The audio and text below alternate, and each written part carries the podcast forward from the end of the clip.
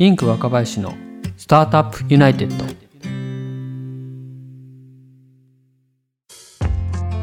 岡野さん改めて本日は貴重なお時間いただきましてありがとうございます。こちらこそ今日はよろしくお願いいたします。よろしくお願いいたします。本日はですねパラミーの岡野さんに来ていただきました。よろしくお願いします。はい株式会社パラミーの、えー、代表の岡野と申します。よろしくお願いいたします。よろしくお願いします。岡野さん早速ですけれどもパラミについていろいろ教えていただきたいと思います。まずどんな事業をされているのか教えていただけますでしょうか？そうですね、まあ、我々パラミ、えーまあ、一番今注力しているのはリファレンチェックの、えー、SARS 形式のリファレンチェックサービスオンライン完結型のリファレンチェックサービス展開しておりますと、まあ、リファレンチェックってワードがもしかしたら初耳の方もいるかもしれないんですけど、まあ人あの企業が人を採用するときに、まあ、例えば面接であのじゃあ営業実績ナンバーワンでしたって言ってくれてますと。でもまあそれって本当なのかなってこう思われる時もあると思うんですねでそういう時に、まあ、例えばその面接に来てくださった候補者さんの、まあ、前職の同僚の方とか上司の方にちょっとこの方ってどんな働きぶりでしたかとかどんな性格でしたかみたいなのをしっかり第三者評価を採用前に取得できるっていうような、えー、手法をまあリファレンチェックっていうんですけどそれを我々、はい、あの簡単にオンライン上であの簡単にリファレンスが取得できますよっていうリファレンチェックサービス提供しているっていうようなところころですね。これオンラインで完結するんですか？そうですね。あの非常に今簡単にできるような形になってまして企業の人事さんは、その聞きたい質問この人どういう性格ですかとか、相性いい人悪い人どんな人ですかと。聞きたい質問を選んでそれをどういう人に回答してほしいか例えばじゃあ前職の上司と同僚の人から回答もらってきてほしいですみたいなのを設定してあげてポチってあの開始するといいな案内用の URL が発行されるんでそれを候補者さんに渡してあげるだけでもう基本的にリファレンスが届きますよっていうような仕組みになってるって感じです。なるほど。実はあの弊社が絶賛採用中なんですけどこれじゃあもし弊社が、えっと、パラミリクルートオンラインリファレンスチェック使わせていただくとした場合のフローなんですけどまずどこから始めるんですか？そうですね。その場合ですとじゃあ若林さんがその面接しましたと候補者さん、はい、じゃあ仮にじゃあ田中さんという方を今採用しようか検討中選考中ですってなった時にまず若林さんの方でじゃあその田中さんのことをよく知る方に聞きたい質問を選べるんですね、まあ、ちょっとさっき言った例えばまあ一緒に働くべき上での注意点とかまあ本当にコアなものってはパワハラセクハラなかったですかとか。でそれでこのあの田中さん後者の田中さんをよくする人に聞きたい質問を選んだらでそれをどういう人に回答してほしいか。田中さんの前職の上司1名とじゃあ同僚の方にもう1名で2名分から回答もらってきてほしいですみたいなのを設定してあげてポチって開始って弊社のパラミリクルートのサービス上でやるとこの候補者さんに渡す用の URL が発行されるのでそれを候補者さんに渡してあげますと。はい、で基本的に人事さんの作業はそれで終わりですと。で、その渡され、案内が来た候補者さんの方で、さっきその、えー、人事さんが設定した前職の上司と同僚から1名ずつからもらってきてくださいっていう案内が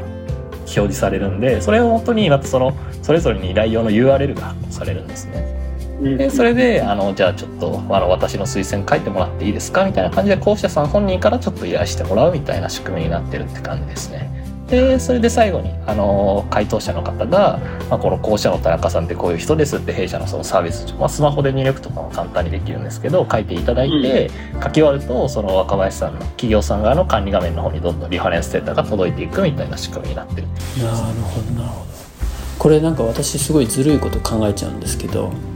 例えばその候補者の方がその URL 使って自分でやっちゃうとかあるいはなんかもうお願いめっちゃよく書いてみたいな話ってありえんのかなと思ったんですけど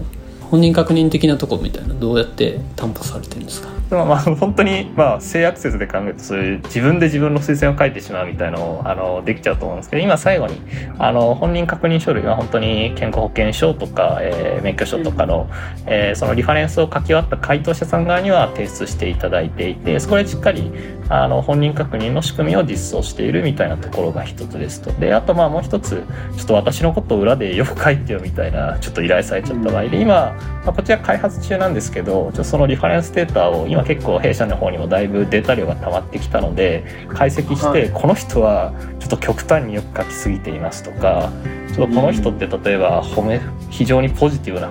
ことを書きやすい傾向がありますとかネガティブなことを書きやすい傾向がありますみたいなその回答者の書いたリファレンスを分析してちょっとそこのあのどういうタイプの人かとかなんかバイアスがかかっているかとかそういうようなのを検知するようなあのアルゴリズムもちょうど今開発中でもうすぐその辺りも実装されるというような形になってます。了しましたありがとうございますその御社のサービス以外にものリファレンスチェックのサービスって終わりかなと思うんですけどなんかその中でも特にその御社のパラメリクルートの特徴といいますか他と違う点ってどの辺りにありますか？そうですね。あの、まあ、最近この23年ぐらいであのオンライン型のリファレンスチェックのサービス利用者さんいくつか出てきているっていうところでで一番の違いは我々ってそのリファレンスチェックって今までその業界全体的にそのリファレンスチェックで受け取ったリファレンスデータってその人事さんが1回読んでその後あまり再活用とかされずにどちらかというと1回限りの使い捨てのデータみたいな感じになってたんです講中ではあこういう人なんだって分かるけどその後はあんまり使われない。でも我々ってそのもらったリファレンスの一部はどんどんそのもらった受けリファレンスをもらった候補者さん側のアカウントにどんどんストックされていくっていう特徴になってますと、なので例えばあの一度受け取ったリファレンスデータはまたもしその候補者さんが違う会社を受ける時とかまた次の機会でどんどんどんどんその人の信用の補完としてその人個人のアカウントの方にどんどん蓄積されていくっていうような仕組みになってるって感じです。なるほどなるほどあその個人に紐づいて溜まっていくっていう仕組みになってるんですね。そうですねそうですね。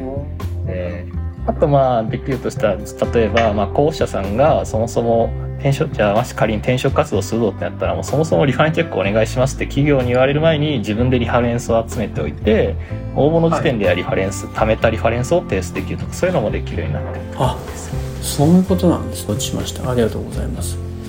他にどうですか？パラミリクルートの特徴って言ってなんか。そうですね、まあ、そこが一番の違いで、まあ、その今だとまあちょっとベータ版としてその校舎さんたまったリファレンスをもとに弊社のその企業ユーザーさんが公開している募集業務委託とか副業とかの案件に応募できたりそのリフその一度もらったリファレンスデータを活用してあの仕事の案件に応募できるみたいな今ベータ版でついてるので個人のユーザーさんはなのでそのリファレンスを書いてもらうメリットみたいなのもできているみたいなところになってるっていう仕組みですね。そうか本採用だけじゃなくて副業とか業務委託契約においても使えるってことなんですね。そうですね今そういうような形であの一部ちょっと機能を提供させていただいてるっていうようなところです。なるほど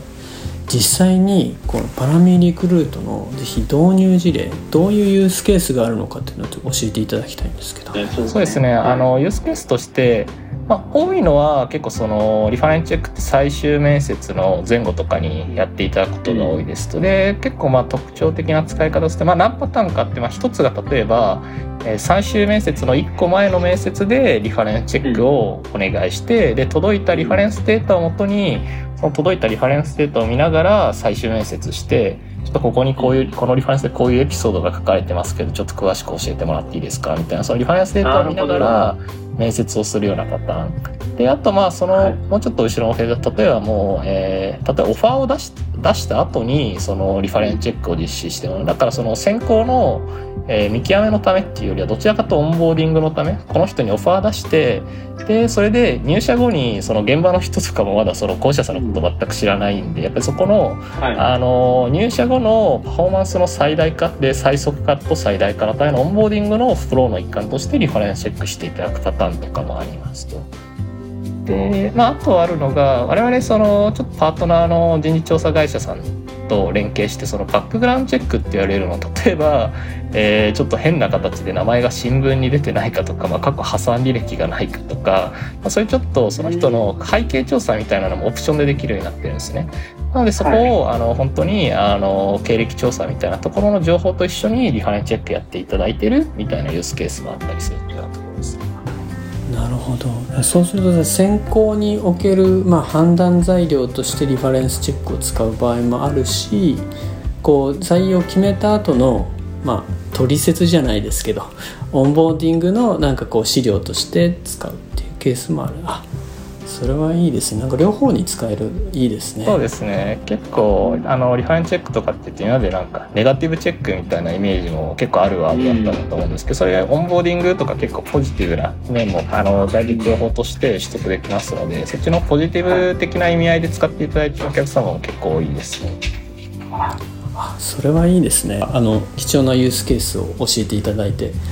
はい参考になりました。ありがとうございます。あありがとうございますそもそもそのなぜリファレンスチェックのサービスをやろうと思ったのかっていうところも含めてなんですけど岡野さんの起業のきっかけぜひ教えていただきたいんですが。はいあの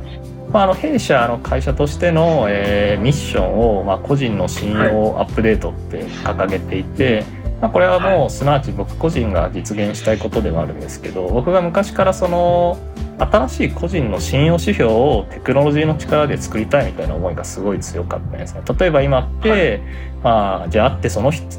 あ、えー、会って5分で初対面の人をある程度判断したいってなったら、まあ、その人の学歴とか、まあ、過去の職歴とかを見ざるを得なかったと思うんですけど、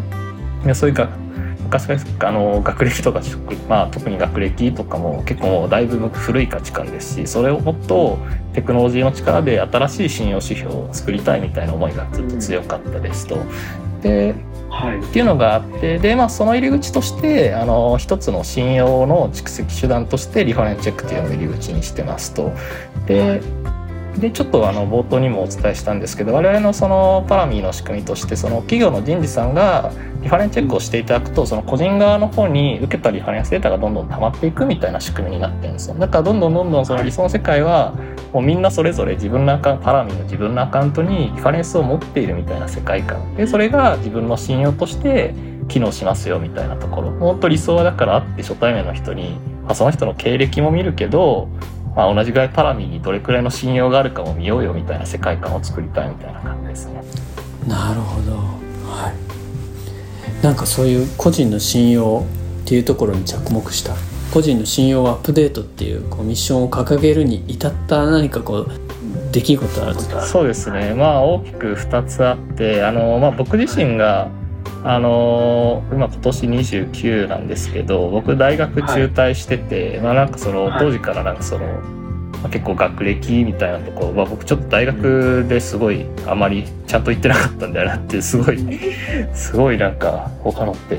バカなやつだよねみたいな感じだったんですけどでまあちょっと学そうですね。でまあ学外とかだと結構まあ当時からいろいろ仕事とか受けてたんで若いのにすごいねみたいなそのなんか既存のなんか学歴の範囲内みたいなとこで評価されてしまうんじゃなくて自分のためにもちゃんと自分が評価されるようななんか信用指標が欲しかったみたいなところもですと、で、まあ、あと一つが、まあ、僕その大学時代に中高生にプログラミングの指導とかちょっとしてたんですけれども、まあ、そういうとことかですごい例えば中学生なのになんか市販できそうなゲームを作れるみたいな子もいらっしゃって、まあ、すごいじゃないですか。でもまあただ学校のコミュニティとかだと別にちょっとそんなにあの評価されてなくて、まあ、結構内向的なそんな目立ってなかったりとか、まあ、っていうのもなんかその、まあ、学校っていうコミュニティの中でその特にゲーム開発能力みたいな評価指標はないからやっぱ評価されないんだろうなみたいな。そうですよね、まあ、そういう子のためにも、あのー、やっぱり本当に既存の枠組みの中で評価されきってない人っていう人っていうのもやっぱ一定数いるなっていうのはすごい思っていてそういうまあ自分のためでもあるし、そういう方たちのためにも新しいそういう信用指標を作ればより幸せになる人が絶対いるだろうなっていうのは強く昔から思っていたっていうようなところが原体験としてあって感じです。なんかこう今 ESG 投資とかって言われていて結構特にその ESG の S ですよねソーシャルみたいなところに多様性だとかそういうことって求められているかなと思っていてそうなった時に岡野さんのおっしゃるその従来のこう価値観での評価というかねリファレンスみたいなことだけだとやっぱり正しくこう人の良さって測れないなと思っていてそういう意味ですごくいいこうミッションですよね。個人の信用アップデートなんかすごくアップデートされてほしいなって今お話伺ってて思いました。いやそんな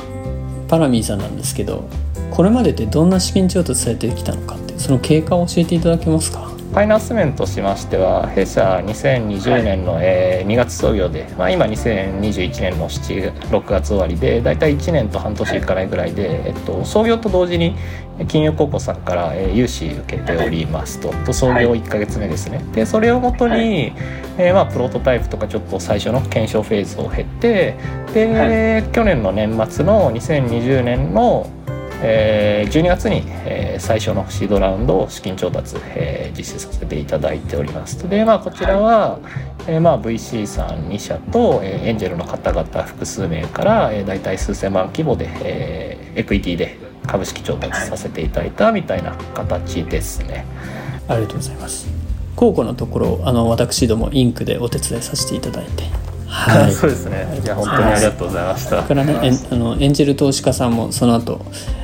寺田さんをご紹介させていただいて。若林さんには創業期よりサポートいただいていて。いやとんでもないです。もうなんかお役に立てたのでしたら非常に嬉しいです。ありがとうございます。なんかこの最初にデッドを入れたっていうところってこれもう最初から決めてたんですか？そうですね。あの、まあ、実はデッドと同時にエクイティもする予定だったんですね。創業と同時に、ただまあそのちょうど2020年2月に創業して大体3月に融資は、えー、受けれたんですけどちょうどその時ってまさに日本にコロナが上陸したみたいな感じででちょうど4月に緊急事態宣言とかになって結構投資家の方々はちょっと一旦投資のあのペースを緩めるみたいなところでちょっとなんかあのちょっと資金調達が厳しそうみたいな空気もちょっと感じたのでそこで一旦でまあ、かつあの結構採用を閉じられる会社さんも多かったので一旦それで資金調達はちょっと後ろ倒しにしたみたいなところはあったっていうような感じですね。じゃあ結構創業間もなく結構ハードな状況になった感じでしたね。創業も1か月目とかで突然コロナのコロナショックって言われるような感じになっちゃったんで。そう考えると2月とか創業して間もなく一旦コウコさんの優秀受け入れておいてよかったとも言えますよね。そうですね。それは非常に良かったなって思いますね。今後資金調達のご予定ってあるんですか？そうですね。あの、はい、まあちょっと、えー、2022年。また来年にあの次のラウンドいわゆるシリーズ A 調達って言われるようなところで、あのしっかりと、はい、えー、また調達してさらに、えー、事業規模拡大して力本腰入れていきたいなっていう形で今、えー、事業計画としては動いているっていう感じですね。そちらに向けて。まあ、ファイナンスはまた来年にっていうことなんですけどそのサービスとしてというか、まあ、パラミーとしての今後の展望といいますか大きなところを教えていただけますでしょうか？はい、我々そのパラミー、まあ、個人の信用アップデートと掲げていてで、まあ、どんどんどんどんそのこの個人その人ってどれくらい信用レベルがあるんだっけみたいなデータをまあ、蓄積していきたいと思っていますと。でそのファーストステップが、えー、リファレンチェックっていうような位置づけですと、うん、でだから理想は例えばそのパラミに信用が溜まってればもちろんその就職する時とかの採用シーンでも役立つし例えばじゃあ家とか車とか買った時のローンを組みたいってなった時にパラミに信用が溜まってればローンの余震の保管にもなるし、まあ、はたまたまあ受験とかでも使えるし、まあ、もしくはそういう結婚とかそういう恋愛とかそういう人とのマッチングでも使いたい、うん、なるべくその自分が生まれてから死ぬまでに自分が審査されるシーンっていろいろあると思うんですけどそのシーンで汎用的に使える信用スコアみたいなところに取り組んでいきたいって思いがあるっていうところですね。まあ、例えば今中国だとあのアリババさんのまあ、グループ会社がやってる、まあ、ジマ信用って言われるような信用スコアみたいなところの,、えー、の事業もあるんですけど割とそんな感じで、まあ、採用シーンのみならず本当いろんな汎用的に使える信用スコアみたいなところに、えー、ビジョンとしては向かっていきたいと思ってますと。で具体的な直近じゃあそれに向けてどういうふうにサービスを展開していくのかっていうとまあ、我々その企業さんがリファレンスチェックしてくれればくれるほどどんどん個人側の方に個人の方にもどんどんそのリファレンスという形で信用データが溜まっていくんですね。だからもうちょっとしたら例えばまあその企業さんがパラミ内で募集を出せて例えばもうそもそもリファレンスを3名からもらってないと応募ができないとかでも応募が来た時点でリファレンスデータが溜まっているかとかもしくはそれでリファレンスチェックを受けた後も社内の360度評価でリファレンスを書き合って社内で書き合ってそのリファレンス入社前にもらったリファレンスに積み重ねてさらに入社後のパフォーマンスとかも自分のアカウントの方に貯めていけるみたいな感じだったりとか、まあ、どんどんどんどんそれで、あの使えるシーンをそのパラミに溜まった信用を使えるシーンを増やしていきたいっていうような感じで考えているっていうところですね。ありがとうございます。なんかそんなパラミーがその展望に向かっていくときに今今こう必要としているリソース必要としているリソースですねはい、そうですね。あの直近で言うとちょうど最近まあお問い合わせとかも増えているので本当にもうセールスまあ、インサイドセールスからフィールドセールスまで割とちょっと幅広い範囲で担ってくれるセールスの、えー、プロフェッショナルの方とか、まあ、あと結構最近お客様も増えてきているので、はい、既存のお客様向けのカスタマーサクセスの担当者とか、うん、あと我々あとやっぱりそのプロダクトがやっぱり強みの会社ですのでしっかりものを作れるエンジニアの方とかは、えー、まさにこれあのこれから採用していくポジションであるっていうようなところですね。もしご興味ある方はどちらにご連絡すればいいですか？あご興味ある方はですねあの僕のツイッターとかフェイスブックとか、まあ、ないし会社のサイトのお問い合わせからいただいても、はい、あのはい、確認できますのでぜひぜひいただければと思います。いや。岡野さんのツイッターのアカウント URL を貼っておきますので。ありがとうございます。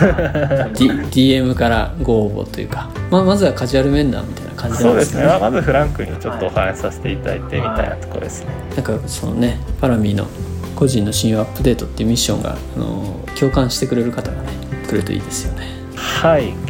結構最近はそこに共感してくれて興味持ってくださってなんかあの来てくださる方とかもあの増えているので、まあ、ありがたい感じなんです素晴らしい。岡野さんなんかこう話し忘れていることとか特にないですか？ああ話し忘れてることですか？あの、はい、そうですね。あのこの今回のインタビューでパラミを知った方もぜひぜひそのパラミのサイトとか見ていただけたら非常に嬉しいなって思います。ありがとうございますじゃあ岡野さん本日はあの貴重なお時間をいただきまして誠にありがとうございます。あいえいえこちらこそありがとうございました、えー、パラミの岡野さんにお越しいただきました。ありがとうございました。はいありがとうございました。よろしくお願いいたします